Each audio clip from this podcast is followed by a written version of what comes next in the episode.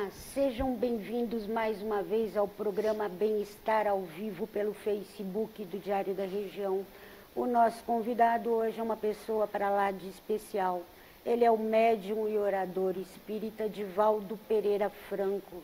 Divaldo faz palestra gratuita hoje às 20 horas na quadra poliesportiva do Hospital Bezerra de Menezes. Excepcionalmente hoje a nossa transmissão não está sendo feita dos estúdios do Diário da Região.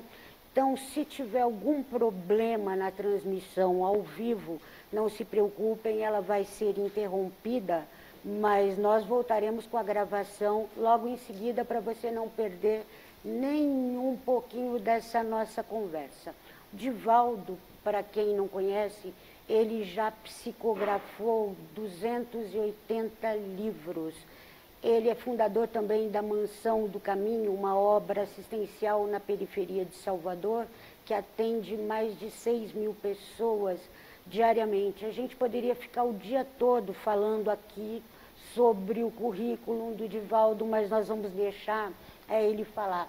Seja muito bem-vindo, é um prazer mais uma vez para a gente estar aqui com o senhor. Muito obrigado. Para mim também é uma verdadeira bênção. É, eu gostaria de perguntar para o senhor, já de início, por que, que o Brasil está sendo chamado de coração do mundo e pátria do Evangelho como um livro psicografado por Chico Xavier? A partir daí, dessa obra que foi publicada pela Federação Espírita Brasileira, saiu a notícia de que o Brasil, sem nenhum detrimento para outras nacionalidades, havia sido elegido para trazer de volta o Evangelho de Jesus em espírito e verdade, conforme ele anunciou. E isso se deu por ser o Brasil, um país novo, muito diferente dos europeus, não ter um karma coletivo, de ser uma nação miscigenada, em que predomina o sentimento em detrimento dos fatores destrutivos muito comuns às grandes e poderosas nações. Face a isto, nós temos uma tarefa de levar o Evangelho não apenas ao velho mundo, mas também aos continentes asiático, africano, porque se trata da palavra de Cristo, conforme está no Evangelho e deve ser vivida diariamente por cada um de nós. Então, o Brasil tem sim uma missão espiritual diante do resto do mundo e desse nosso universo. Sem dúvida.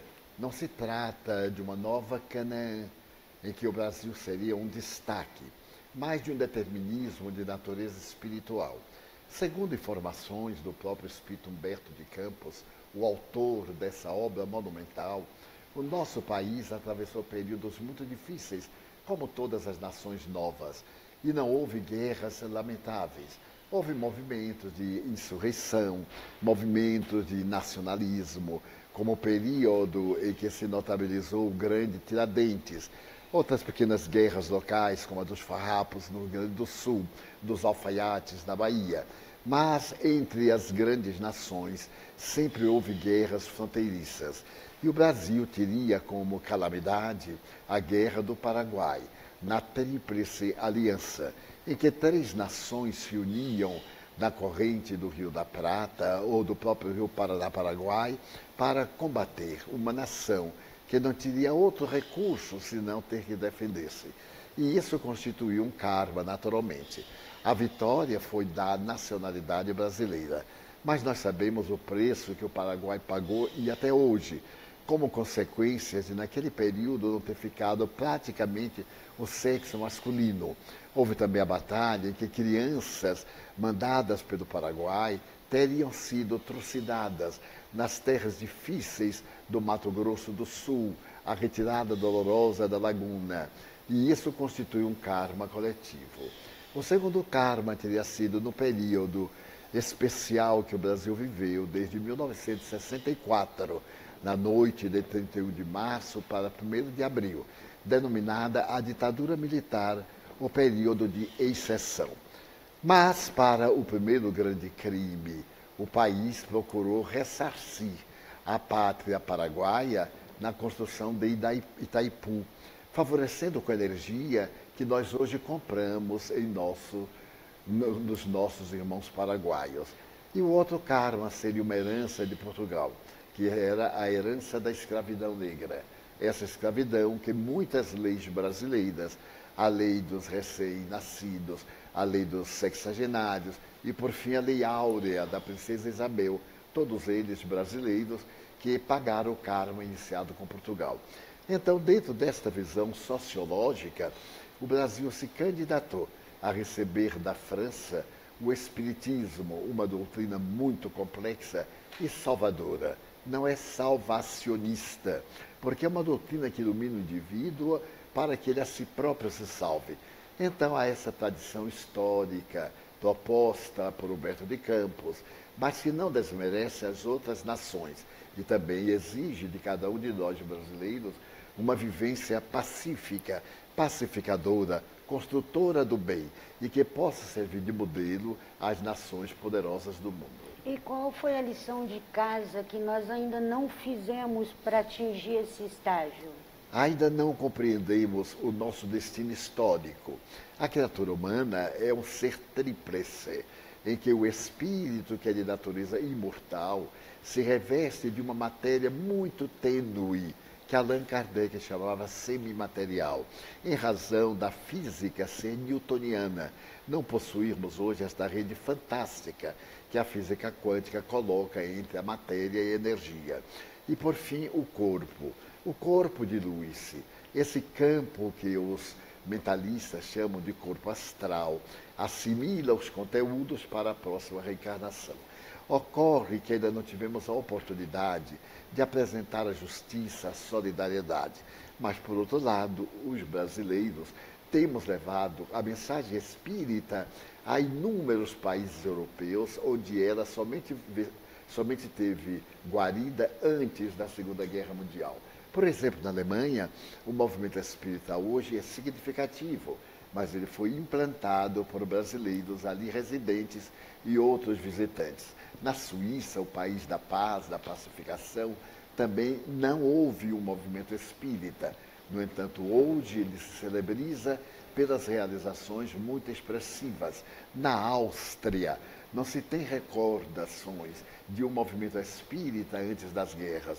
Todavia, na atualidade, os brasileiros ali levaram a chama da doutrina espírita e existe hoje um órgão internacional abrangendo 41 países do mundo dentro do enfoque do Espiritismo, conforme Allan Kardec nos ensinou.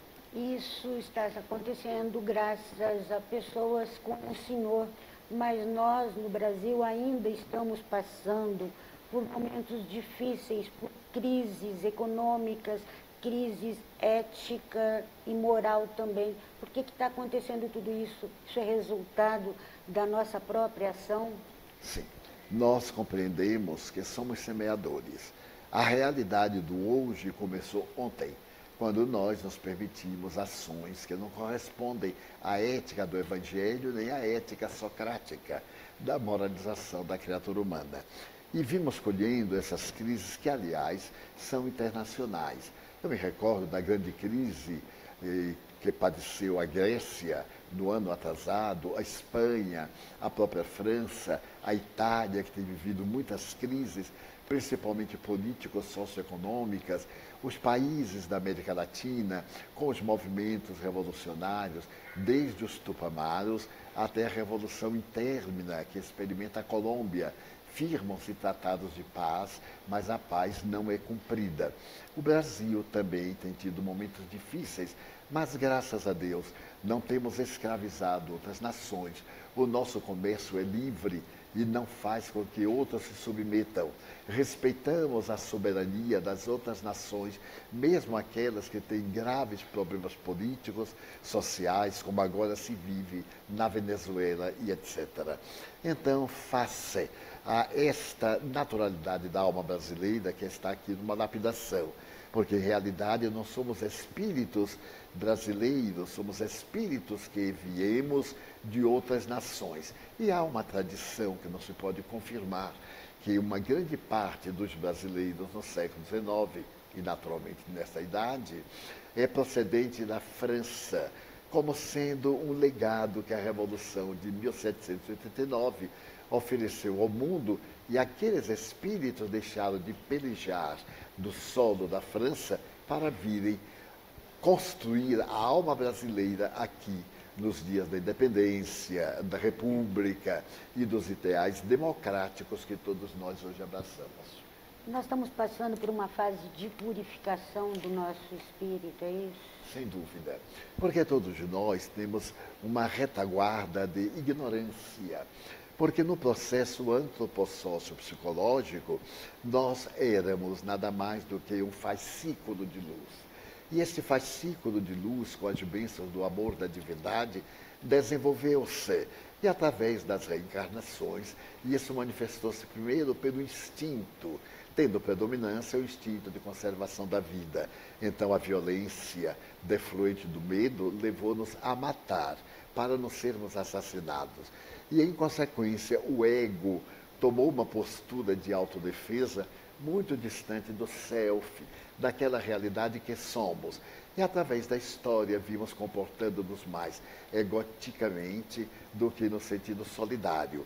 E hoje somos um povo ainda muito apegado ao passado, a tradições. Houve uma grande ruptura desses fenômenos nos anos 60, na Revolução Ripieísta, na busca dos direitos da mulher, dos direitos da infância, da juventude. Mas, como tudo aquilo que se demora aprisionado quando chega à liberdade, a falta de experiência de ser livre torna o indivíduo libertino.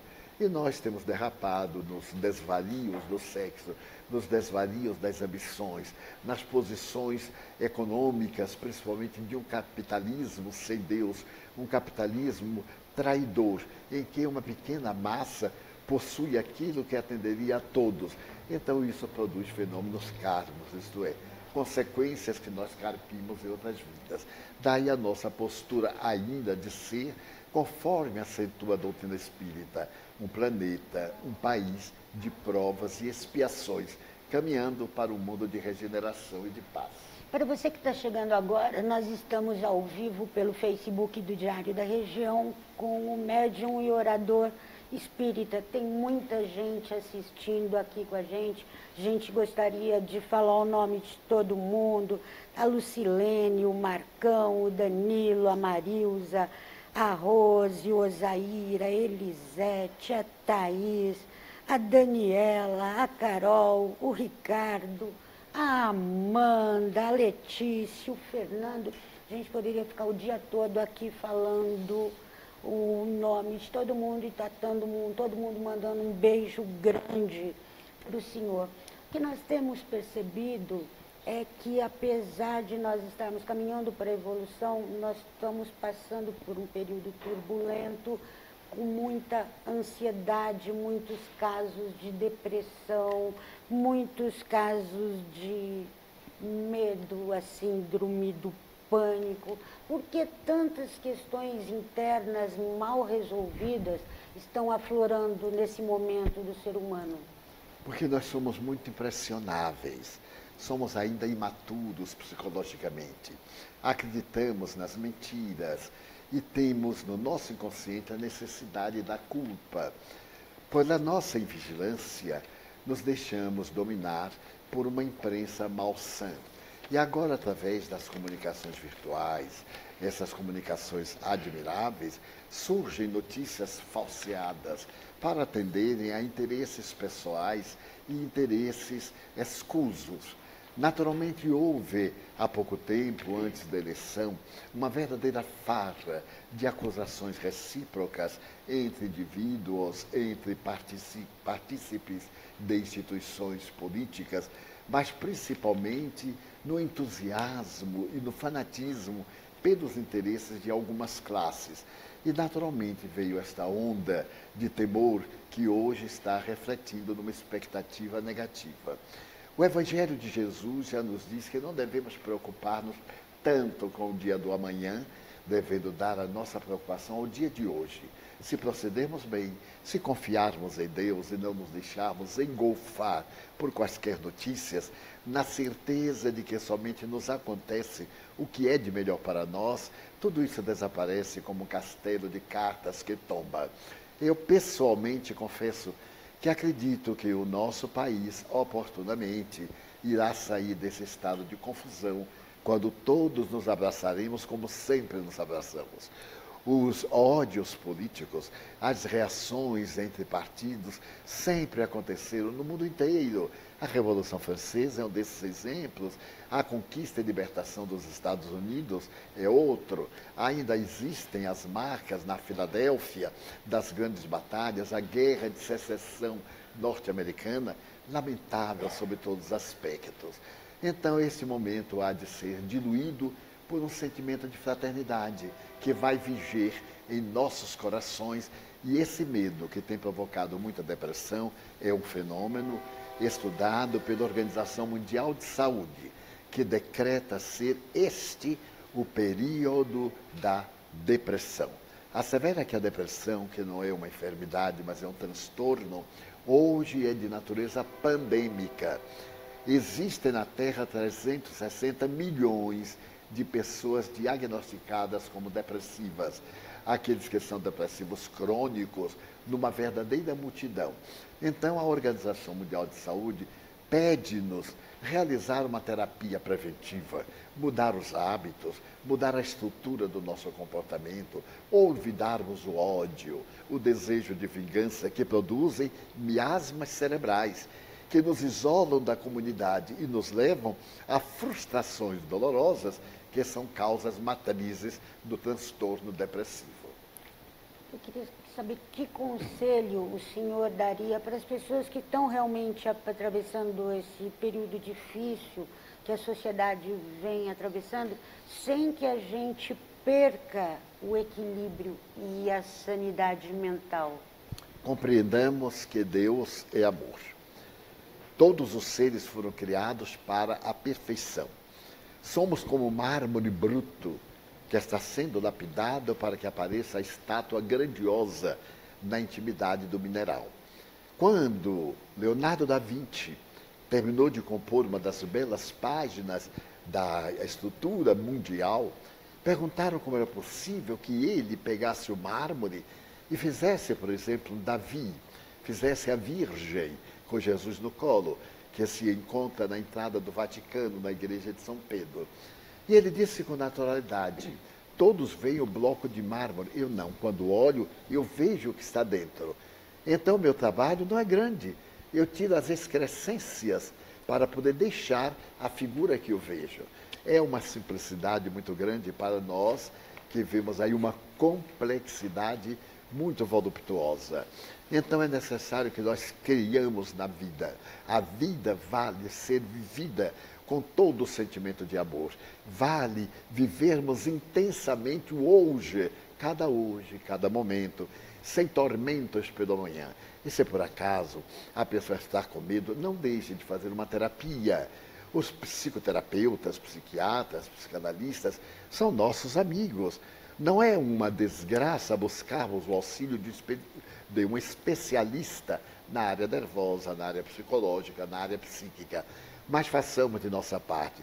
Leiamos coisas positivas, realizemos ginástica, façamos grupos de cântico, realizemos jornadas a pé. Os terapeutas hoje afirmam que uma caminhada de 8 quilômetros vale mais do que uma drádia de barbitúrico porque nós suamos e nos libertamos desses miasmas. Palavras breves, ame. Se você amar e focar o seu pensamento no amor, isso muda. Ajude alguém. Se você está atormentado a um passo do desequilíbrio, faça por alguém o que você gostaria que alguém fizesse por você. Não é fácil?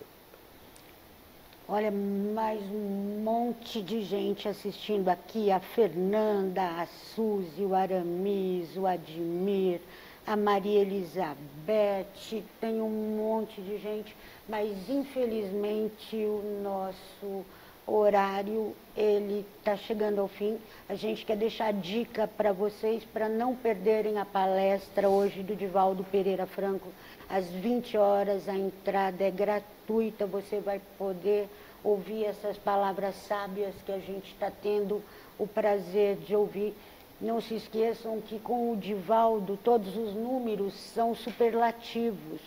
O, ele já vendeu mais de 20 milhões de livros, todos os livros, o dinheiro é destinado à caridade. Mais de 100 títulos dele já foram traduzidos para 18 idiomas, inclusive o Braille. Nós temos a certeza que vai ser uma noite muito proveitosa para você. Obrigada por estar aqui com a gente. Nós gostaríamos de agradecer a presença do senhor e saber se o senhor quer deixar o recado para as pessoas de Rio Preto que vão assistir o senhor hoje à noite. Já há 64 anos o senhor visita a cidade anualmente com as suas palestras. É, de fato, eu sou cidadão rio-pretense. Ainda tenho memória da primeira vez que estive aqui, na década de 1950. Para ser exato, em 1954. E amei essa cidade. Eu a vi crescer desde a cidade central a esta grande urbe eu acompanhei o desenvolvimento, tanto tecnológico, como movimento sociológico, cultural e sob qualquer aspecto, a, universitário principalmente, pelo coração. A mensagem de que nós somos objeto é uma mensagem de alegria, de esperança. Pessoalmente, eu sou espiritista, mas eu prefiro uma pessoa ateia, digna, ao religioso de qualquer matiz que não tenha dignidade será para mim uma honra receber você logo mais em nosso encontro, que também não é muito longo, no máximo uma hora e quinze minutos. Um bom dia e até breve. Muito obrigada.